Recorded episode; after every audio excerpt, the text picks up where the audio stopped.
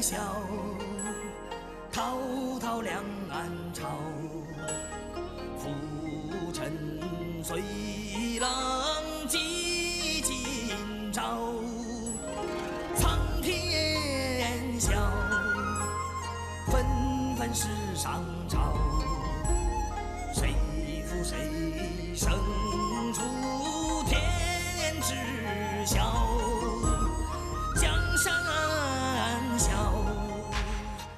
好的，欢迎回来，这里依然是来自于香港电台普通话台和中央人民广播电台华夏之声、香港之声为大家联合制作播出的《魅力中国》。那这一期呢，我们一起来关注匠人匠心。刚刚呢，了解了佛山狮头的扎作技艺啊，呃，就像西哥之前说的，其实呢，科技在日新月异的发展，呃，很多东西都是可以被科技代替的。比如说，我也在想，刚才听的时候就在想，也许有一天可以三 D 打印石头，嗯，对对对，但是人的精神和魂永远是贯穿在这里面的，对吧？是，甚至呢，呃，工余之后，很多年轻人都喜欢参加一些武馆，除了是呃锻炼身体以外呢，其实好像过年过节，他们都有机会去参与这些醒狮的这些活动哈。那其实呃，对于年轻人来讲，到底是一个纯兴趣呢，还是以此作为一个终身的职业，将这个呃文化传承下去呢，都是值得大家去好好的想想哈。那说到这个呃狮头的制作以外，那接着下来，宋雪又会介绍哪方面的一些匠人匠心呢？嗯，接下来呢，我们要带大家呢到西南地区了。呃，要为大家介绍的是苗族芦笙的制作技艺。呃，芦笙呢是西南地区苗、瑶、侗等民族的一个簧管乐器啊。呃，我们其实之前在《魅力中国》的节目当中呢，也给大家介绍过芦笙啊、芦笙舞啊等等。那我们今天节目当中要给大家介绍的呢，是贵州省雷山县苗族聚居区的一个芦笙的制作。呃，为大家介绍的这位匠人呢，叫做莫艳学，他是国家级的非物质文化遗产传承人当中的这个第一批传传统手工技艺的传承人，也是贵州省的第一位苗族芦笙制作技艺的传承人。呃，其实呢，贵州的民间的手工艺制作者啊，这些艺人呢，其实大多数也都是呃年事已高了，呃，而保护。或者说传承这些手工艺呢，也是他们现在面临的一个最重要的呃问题和最重要的任务。那么，究竟呃芦笙的制作需要哪些技艺？而在这个过程当中，我们又能够感受到怎样的工匠精神呢？呃，我们接下来呢就一起来聆听。好的。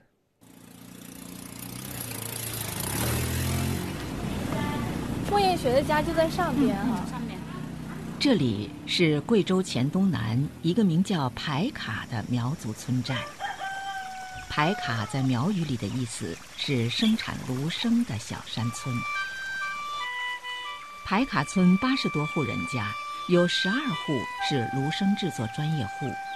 这里的芦笙制作已经有四百多年的历史了。在一座依山而建的吊脚楼旁，我们找到了芦笙制作技艺国家级传承人莫艳雪。莫老师啊，这是我们中央广播下下电台的两个老下开师。下开下开下开，你好，你好，你好下开。吧，我这手脏了，啊，您的手上也是老茧很多啊。都十四年的芦笙了嘛，我都七十岁了。哦，这个是什啊，么？还有那个，这是一排一排的这嗯，个这个竹子做芦笙的竹啊，哦，这就是最原始的原材料。对那像这些这么多，你看这一一层楼，这都都铺满了，哎呀这都是你准备要做的是吗？对呀、还有呢。我们家一年消耗大概差不多一万斤吧。莫艳学出生在已经五世相传的芦笙制作世家，他从十六岁起就跟随父亲制作芦笙。芦笙啊，是我们苗族的一种象征。只要有苗族的地方，它就必然有芦笙；有芦笙的地方，它就必然有苗族。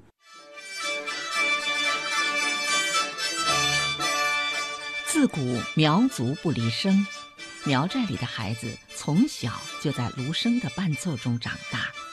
不论是男女间传递爱情，还是逢年过节的喜庆日子，大伙儿都会吹起芦笙，载歌载舞。芦笙记载了苗族的历史，传承了苗族的文化。你不知道，像我们这一辈人，谁会吹芦笙，才能上到那个芦笙场上去？上芦笙场是一种荣誉。对呀、谁会吹芦笙，谁进到里面。姑娘是看上哪一个，我们这一辈就是这样的。但是我到芦笙场去吹芦笙，但他就看见了。啊，是吗？你爱人。因为过去吹芦笙要一个晚上十七八个寨子都全部，一个寨子只能吹一圈，因为这个跳芦笙它一年才有几次啊，它不是天天有啊，要抓住机会。哎哎，所以我们就我就特别喜欢这吹这个芦笙，吹了那芦笙化了，化了你怎么弄呢？拿给爸爸削，但是他他在那个现场。你就不没没得吹了，你又跑回来，那那就过了那个好时光了，那就开始学，就就以这个做芦笙为职业了。莫艳学戴着一副老花镜，坐在一张小木凳上，西边有一墩疤痕累累的大树桩，那是他做芦笙的案子，上面放着锤子、斧子、凿子、锯子、钻子。莫艳学告诉我们。从上山砍竹子开始，一直到发出悦耳的声音，一把芦笙的制作需要六十多道工序，其中最繁重的过程是打磨竹子。现在小孩都用那个液化气，这个火苗要用那个液化气，我还是保持我的这个老传统，用的顺手。对，你看这里全都是弯的，你看是不是弯的？嗯，对。所以我们要把这从这里到这里把它拉直。哦。用风箱给竹子加热，使之变软，把软化后的竹子一一拉直，再结成芦笙的笙管。笙管要能吹奏出高低不同的音阶，还需要一个关键步骤，就是加簧片。那就调节这个簧啊，也是调节簧。哎，那个簧的厚度，嗯，太厚了，你吹不动；太薄了，你一吹，那个薄的气全部往那个薄的那个簧跑了。看来这最关键的技术环节就是这个簧片，就是这个簧，它稍微靠近了你就磨一点。哦。但是你你手艺不好，你磨太多了，那那就这样，你看。碰大了，跑去了。嗯。太靠近了，你它动不了。嗯。就恰到好处，就就是拿头发丝那么那么一点的缝隙，你你能看看见吗？看见了，就是头发丝。哎，对了。仅仅能透过一个光线。哎，对对对对。铜制的簧片，轻弹一下，在一秒钟内可以颤动五十次，如果低于这个标准，就不能算合格。